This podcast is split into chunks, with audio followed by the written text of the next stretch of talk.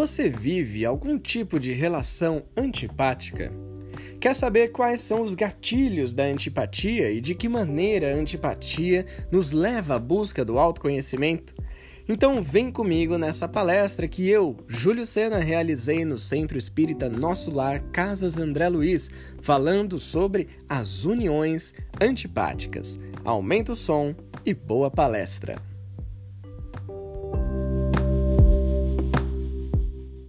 Vamos envolvendo o nosso palestrante, Júlio, trabalhador, estudioso aqui da nossa casa, que preparou com muito carinho a palestra que será ministrada por ele na noite de hoje, cujo tema é União Antipáticas, que foi extraída do Livro dos Espíritos, as questões 939 a 940A que nosso irmão Júlio seja muito inspirado em seus pensamentos e sentimentos. Uma ótima palestra.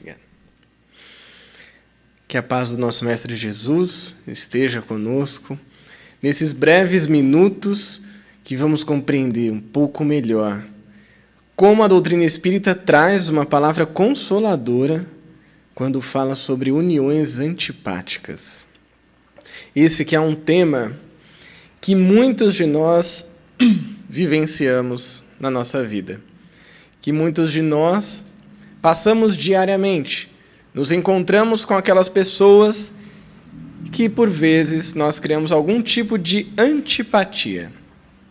Mas, para falar sobre esse tema, nós precisamos entender o que é a antipatia. Então, para isso, eu vou contar uma história que vai nos fazer compreender um pouco melhor esse tema. Um jovem rapaz andando no centro de São Paulo à noite, voltando da faculdade, indo para sua casa em direção ao metrô, foi abordado por três rapazes que o assaltaram e bateram nele e o largaram em uma esquina escura, sozinho. Eis então que uma pessoa, passando por ali, vendo aquele jovem, simplesmente começou a blasfemar, a xingá-lo, porque ele estava no meio da calçada atrapalhando a passagem. E essa pessoa, então, passa por ali reclamando daquela situação, com muita raiva, com muito ódio, e vai embora. Passado algum tempo, uma segunda pessoa vem caminhando pela rua e, quando percebe que tem aquele rapaz ali, machucado, deitado na calçada, provavelmente precisando de algum tipo de ajuda, essa segunda pessoa olha para os lados e toma um outro caminho. Faz uma outra rota, dá a volta no quarteirão para não ter que passar por ali. Uma terceira pessoa, vendo este jovem que estava machucado, caído na calçada, precisando de ajuda, a mais ou menos um quarteirão de distância, liga para a polícia e liga para o SAMU e pede auxílio e vai embora. Mas uma quarta pessoa que vem caminhando também pela mesma rota daquele jovem rapaz, queria para o mesmo lugar, para o metrô, e que vê que ele está ali, ensanguentado, precisando de auxílio, vai até ele, pergunta se está tudo bem, o que aconteceu. Liga para o SAMU e fica aguardando a ambulância chegar para atendê-lo. Pega o telefone desse jovem rapaz para saber se está tudo bem com ele, se ele vai precisar de alguma coisa e se precisa que avisem alguém da família.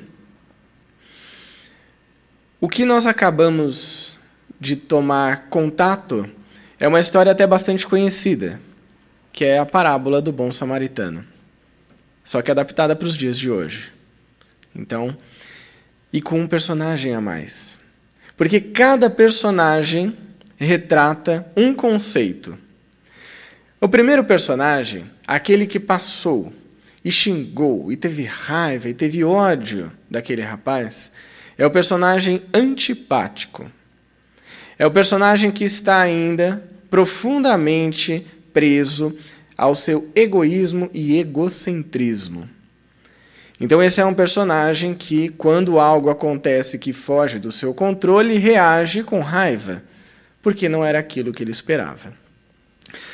O segundo personagem que passa por ali e dá volta no quarteirão é o personagem que representa a apatia, que significa a indiferença. Então, a antipatia vem da raiva, a apatia vem da indiferença com relação à dor do próximo. O terceiro personagem que passa por ali e a um quarteirão de distância liga para o SAMU e vai embora é o personagem que representa a simpatia.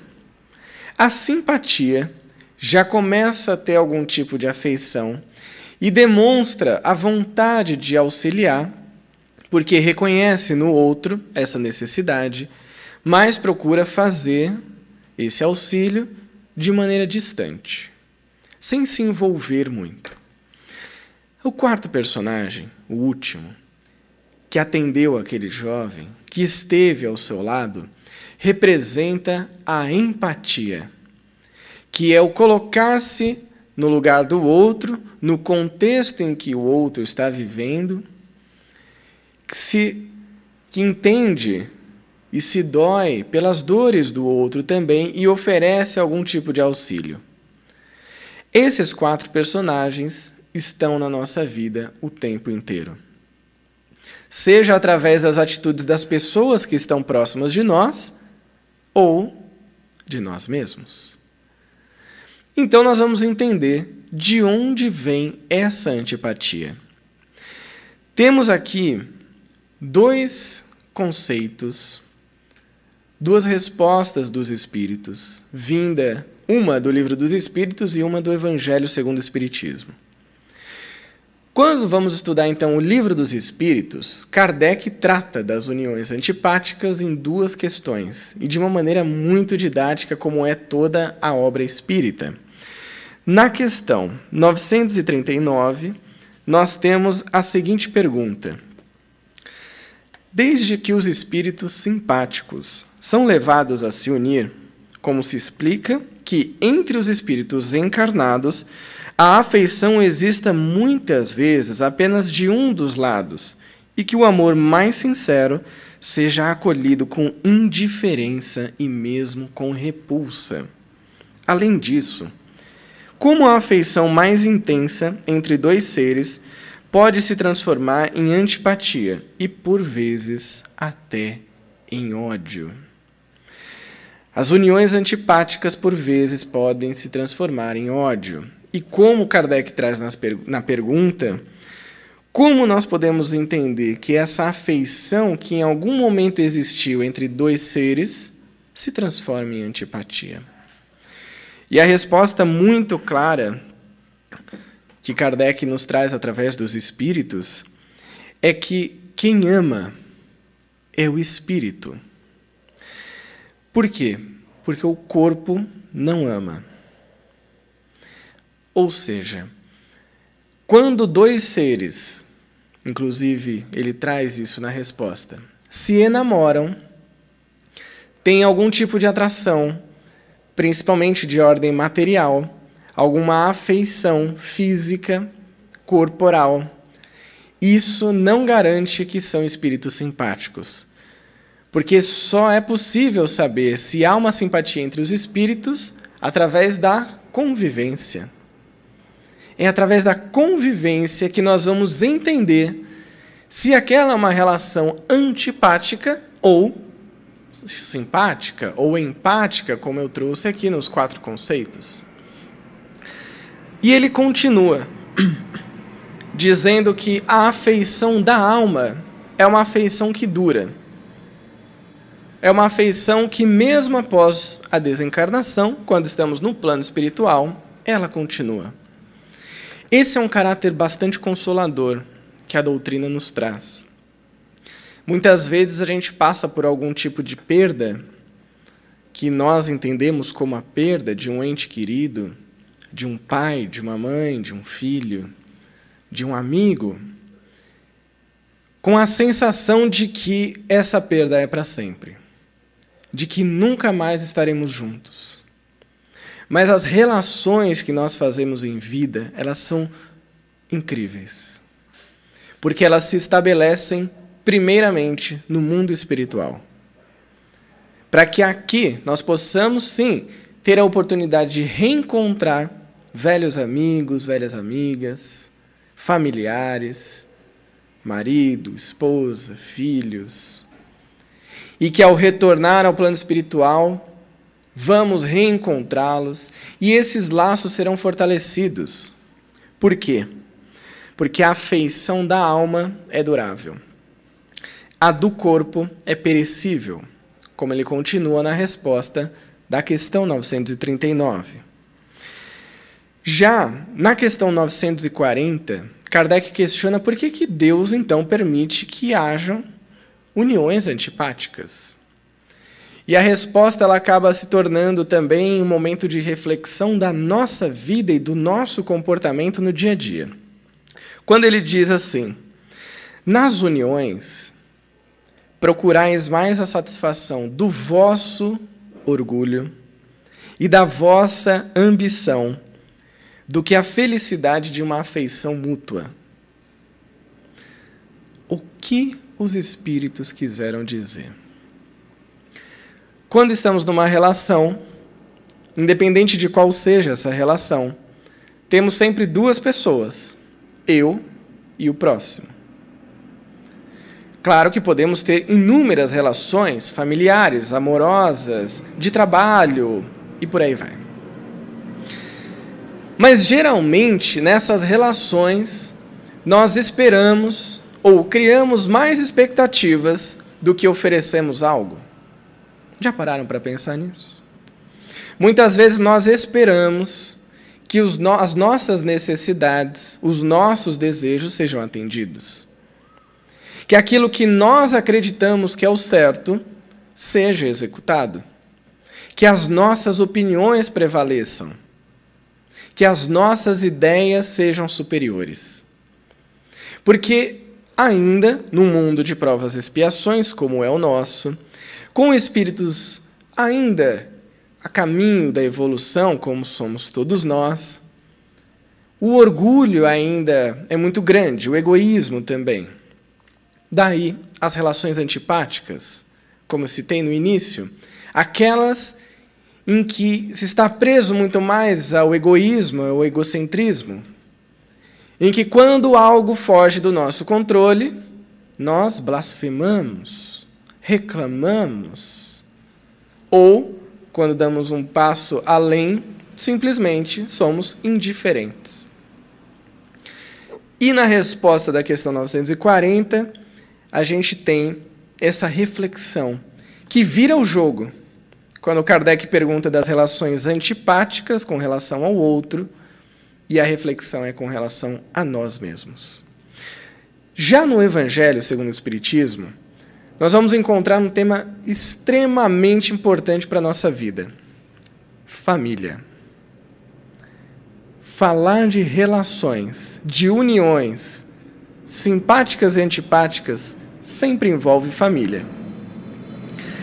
E o que ele vai nos trazer no capítulo 4, ninguém pode ver o reino de Deus se não nascer de novo. Os itens 18 e 19. O grande questionamento é: por que, que Deus permite que pessoas antipáticas a nós reencarnem, nasçam? no núcleo familiar em que nós estamos presentes. Já que esse é um item que fala dos laços familiares, que fala dos reencontros, que fala dessa construção positiva da família, daquele ente querido que a nossa afeição é gratuita e é incrível, é enorme. Mas sempre tem aquela pessoa na família com quem a gente não se dá tão bem certo? Todo mundo, se parar para pensar e refletir agora por um minuto, vai lembrar pelo menos de uma pessoa na família com quem não se dá tão bem assim. E a resposta é muito interessante. Deus permite a encarnação de espíritos antipáticos com dois objetivos. Quais sejam? O primeiro deles, servir de prova para alguns. Estamos no mundo de provas e expiações. Qual a diferença de provas e expiações? Expiações tem a ver com aquilo que outrora, em outras vidas, nós tenhamos feito e nos desarmonizamos, nos desequilibramos com relação à justiça divina, que é perfeita, às leis divinas. Então a gente tem a oportunidade, e é como oportunidade, não como castigo, de reajustar, de reequilibrar, de conseguir tirar um aprendizado daquela situação. E prova. Prova, geralmente, nós escolhemos, é aquilo que nós viemos aqui para fazer e dar mais um passo na nossa evolução. É um teste, como uma prova mesmo, que faz a gente passar de ano, que faz a gente aprender um pouco mais. Então, uma das respostas, um dos objetivos pelos quais Deus permite a encarnação de espíritos antipáticos seria, então, como prova para alguns desses espíritos inclusive para os que recebem, é claro. O segundo objetivo é o adiantamento para outros espíritos. E como que a gente vai entender isso? Muitas vezes, uma pessoa que vem de uma maneira totalmente desconectada da família, sem uma relação próxima e simpática, ela acaba aprendendo com aquela família. Ela aprende pela observação, ela aprende pela convivência, ela aprende simplesmente por estar em uma família que pode trazer bons exemplos a ela. Então seria uma maneira desse espírito se adiantar. Ou seja, mais uma vez, a misericórdia divina nos auxiliando nesse processo. Porque se hoje nós não somos esse familiar antipático, com certeza um dia nós já fomos. Mas também a gente pode entender essa antipatia a partir de cinco gatilhos, ou seja, cinco comportamentos que nós observamos e que são de pessoas antipáticas. O primeiro desses gatilhos é o medo. Uma pessoa antipática, um espírito antipático, geralmente tem algum tipo de medo com relação às outras pessoas, e isso gera uma antipatia. O segundo gatilho é a insegurança. A insegurança com relação ao outro, aquele núcleo familiar, aquelas pessoas. E isso pode gerar algum tipo de antipatia. E aqui é importante ressaltar que são gatilhos que podem gerar uma antipatia e que nós podemos observar. O terceiro deles é a inveja. Esse muito mais presente nas famílias e nas relações. Aquela pessoa que não se dá bem com alguém porque tem inveja daquela pessoa. E a inveja, diferente do que muitos de nós acreditamos por muito tempo, não é querer ter o mesmo que o outro tem. É querer que o outro não tenha aquilo. Porque é a felicidade do outro que geralmente incomoda a pessoa que tem inveja. O quarto gatilho, então, vem como a competitividade. Espíritos que competem, que querem ser sempre mais que o outro, sempre melhor que o outro, sempre superior. Muitas vezes inclusive na dor. Sabe aquele familiar que, quando chega o Natal, você vai contar sobre o seu ano, ficará um ano sem se falar, e você conta, menina, você não sabe o que aconteceu comigo. Fui assaltada. Ah, mas isso não é nada. Eu fui assaltada 15 vezes esse ano. O outro vira e fala: Olha, esse ano está difícil. Fiquei três meses pagando dívida. Ah, você não sabe o que é dívida. Eu estou há três anos pagando dívida. Então a dor do outro é sempre maior. Você nunca pode compartilhar ali do seu momento. A vitória também. Meu filho passou na faculdade. O meu passou na Universidade Federal dos Estados Unidos. Nossa. Na verdade, muitas vezes o filho fez um curso pela internet, né? de uma universidade dos Estados Unidos, mas pela competitividade gera esse distanciamento entre as pessoas. O quinto gatilho é o ciúme. O ciúme também é um gatilho que gera antipatia. O ciúme daquela pessoa, a posse, o apego àquela pessoa. Mas o que é interessante a gente observar é que todos esses gatilhos são muito fáceis de serem é, identificados nas pessoas que estão ao nosso redor. Provavelmente, alguns dos que eu falei aqui, vocês já devem ter lembrado de uma, duas ou até três pessoas que agem dessa maneira. Mas falar sobre uniões antipáticas é falar sobre um conceito que, dentro do Espiritismo, é fundamental: autoconhecimento. O que isso quer nos dizer? Que antipatia pode estar na nossa vida. Até porque, se a gente identifica isso em outra pessoa, o que, que a gente pode fazer? Brigar com essa pessoa para ela mudar? Forçar ela a ser uma pessoa diferente, tentar doutrinar essa pessoa de forma alguma. Nós podemos mudar alguma coisa da nossa vida. De que maneira? A primeira delas, observando então o autoconhecimento, que é a questão 919 do Livro dos Espíritos, nós podemos observar as nossas atitudes, os nossos pensamentos, as nossas palavras. E mais do que isso, o que é muito interessante nessa resposta, quando Santo Agostinho vem nos ensinar como se autoconhecer. E aí tem um momento que entra na questão dos inimigos. Aquelas pessoas que hoje, nessa encarnação, nós entendemos que são os nossos inimigos. E a resposta é tão clara e tão reflexiva que faz a gente ficar um bom tempo pensando nela e colocando em prática. Aquelas pessoas pelas quais nós temos algum tipo de antipatia, ou que nós achamos que são nossos inimigos, muitas vezes, sabe o que eles representam na nossa vida? Um espelho. Um espelho. Porque nós vemos refletidos naquelas pessoas os desafios, os defeitos, aquelas atitudes negativas que muitas vezes nós reconhecemos de maneira rápida, porque elas estão dentro de nós. As pessoas são como espelhos na nossa vida. Então, observar o outro também é se observar. Uma outra maneira de se autoconhecer através desse processo da antipatia é o respeito às diferenças.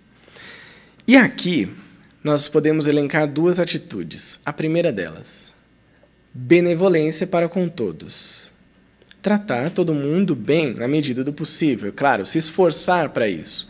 O segundo, comportamento, indulgência para com as imperfeições alheias. Todo mundo erra. Eu, particularmente, não conheço nenhuma pessoa encarnada hoje que seja um espírito perfeito. Nenhuma. Todo mundo erra, já errou e ainda vai errar. Por quê? Porque nessa atual condição que nós estamos, é um momento de aprendizado. E aprende quem faz, aprende quem se coloca em ação. E quem se coloca em ação pode errar. Da mesma forma que, se nós formos tomar como exemplo uma pessoa que está jogando basquete, nós podemos entender que essa pessoa erra 100% dos arremessos que ela não faz. Quando ela começa a fazer, ela tem a possibilidade de acertar e a bola cair na cesta ou de errar. Portanto, Entender que o outro também erra é muito importante. E aceitar que nós erramos, porque estamos todos no mesmo barco, que é esse planeta Terra. Por fim, um termo que tem sido muito divulgado e utilizado, ainda bem, que é uma coisa positiva, é o trabalho que nós podemos fazer da autoestima. Autoestima dar valor a nós mesmos. Saber olhar para você no fundo dos seus olhos e reconhecer as suas virtudes, as suas qualidades.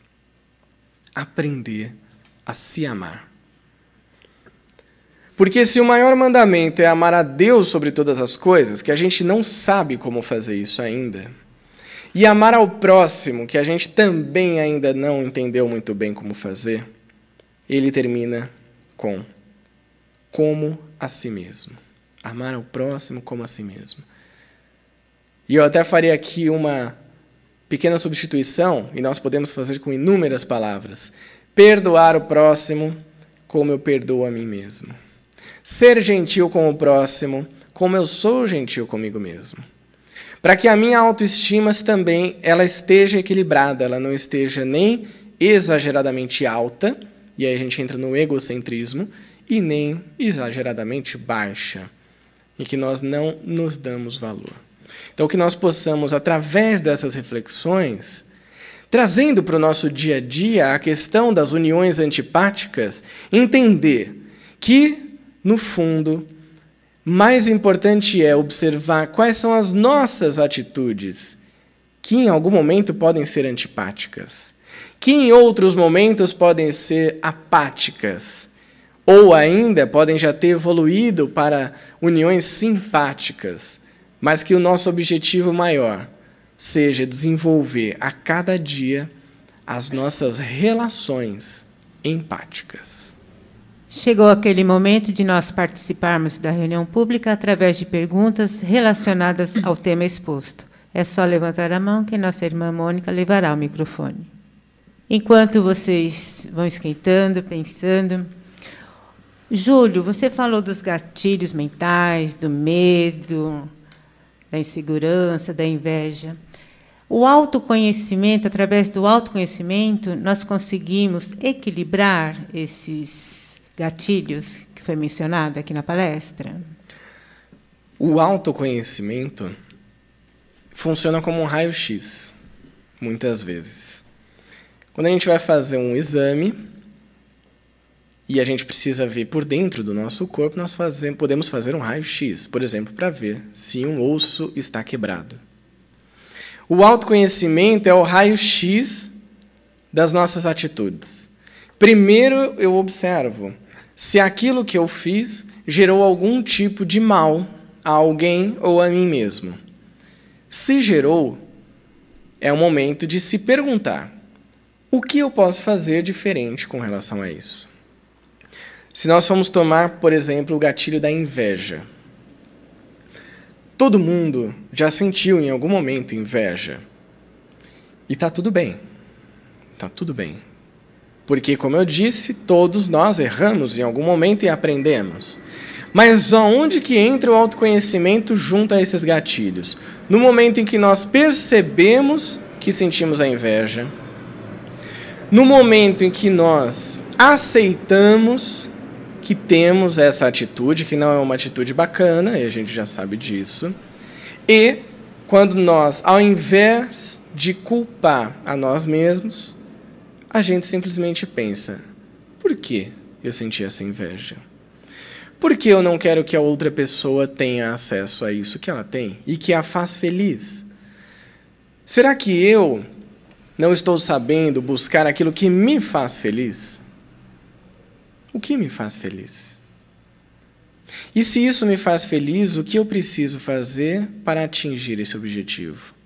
E ao atingir esse objetivo, de que maneira ele vai me ensinar sobre a inveja? Portanto, o autoconhecimento é esse caminho, muitas vezes filosófico, que vem nos ajudar a transformar a nossa moral, ou seja, as nossas atitudes, os nossos comportamentos. Certamente que sim. o autoconhecimento nos auxilia muito a melhorar as nossas relações, a melhorar a questão do medo, a insegurança, a inveja, a competitividade, os ciúmes e tantas outras atitudes que não são positivas hoje na nossa vida. Mas aí a gente não precisa ficar desesperado também e querer resolver tudo do dia para a noite. A gente pode ir um pouquinho a cada dia. O mais importante é não parar. Não parar. Continua. Pode ser um passo por dia, mas que seja um passo por dia. Porque no final de um ano terão sido 365 passos. Imagina no final de uma vida quanto a gente não vai ter evoluído. Boa noite. Boa noite. É, como fazer numa situação em que, suponhamos, três seres, três pessoas é, de elos bem é, próximos, é, em que em uma em que um desses seres aí não consegue ficar bem com os outros dois seres, entendeu? É, um exemplo, tipo pai, mãe, filho. E um desses meio que, que fica meio negativo na situação e, e to, os outros dois querem ficar bem. É, qual caminho a, a, a, devemos buscar nessa situação da simpatia, apatia ou, ou empatia? Sei lá, algum caminho favorável para que Perfeito. venha ficar bem. As relações familiares é onde a gente mais encontra esse tipo de situação, né? A situação de que existem alguns seres que se afinizam, que têm uma relação próxima e que fica muito claro que é até uma relação de outras vidas, que é uma continuidade. Mas tem aquele que às vezes fica à parte. Como a gente encontra no próprio Evangelho, Deus permite, e olha que interessante, Deus permite, Ele não força, Ele permite que esses seres nasçam, reencarnem nessas famílias. Sabe o que isso quer dizer, essa permissão? Que muitas vezes é uma escolha da própria família ou do próprio espírito. Se é da família que busca acolher esse ser, também como a gente vê lá no livro dos Espíritos, através do exemplo e muitas vezes até da atitude. A atitude daquela família, digamos que é um pai e um filho que se dão bem e uma mãe que não se dá tão bem assim. O pai e o filho, através da empatia, de entender as limitações dessa mãe, vão acolher esse espírito. Muitas vezes durante toda a sua vida, mesmo sendo uma pessoa difícil e esse espírito terá aprendido alguma coisa. Do ponto de vista do espírito antipático, ele também pode pedir isso como uma prova, e para que ele esteja num ambiente favorável, contando com o auxílio daqueles que vão receber. Então, as relações, principalmente em família, e é tão importante a gente falar de família atualmente, porque a família é o maior núcleo de evolução da sociedade. Por quê? Porque a família é o próximo mais próximo que tem na nossa vida. Não tem ninguém mais próximo de nós do que a nossa família, do que o nosso pai e a nossa mãe, pelo menos, porque nós viemos deles. Somos uma consequência da relação deles. Então, o caminho ideal é sempre o da empatia, mas sem a culpa, sem a cobrança, sem forçar a barra na medida do possível, dentro das condições que cada espírito familiar possa oferecer. Para que aí sim, aquele que é um ser antipático possa aprender e evoluir junto. Júlia, suas considerações finais. Todos nós sabemos que hoje é um dia muito especial para muitas pessoas, mas nem para todas. Porque a gente fala de uma relação familiar muito próxima, que é a relação com o pai. Então, como palavras finais, eu gostaria de convidá-los a todos e a todas que possam lembrar nesse momento do seu pai, da relação que se estabeleceu entre você e entre essa pessoa que é uma das responsáveis pela sua vida. Ainda que seja uma relação antipática, ainda que tenha sido uma relação apática, ou mesmo só simpática, distante, ou para aqueles que têm uma relação empática. quando nós lembramos do nosso Pai e percebemos nele um ser em evolução, um espírito que veio aqui passar por provas e expiações, assim como nós, e nós perdoamos qualquer coisa que ele tenha feito. Nós nos tornamos pequenos perto da grandeza que é a paternidade e a maternidade, para que nós possamos nos fazer grandes perante a vida. E que, independente da relação que nós tivemos, que nós possamos emanar a gratidão por esse ser que, dentro de seus inúmeros desafios, nos recebeu, nos acolheu, nos deu o bem mais precioso que todos nós temos: a vida. Que Jesus abençoe a todos os pais e a todas as mães e que nós possamos levar para a nossa família relações mais empáticas, relações de gratidão e de perdão. Muito obrigado.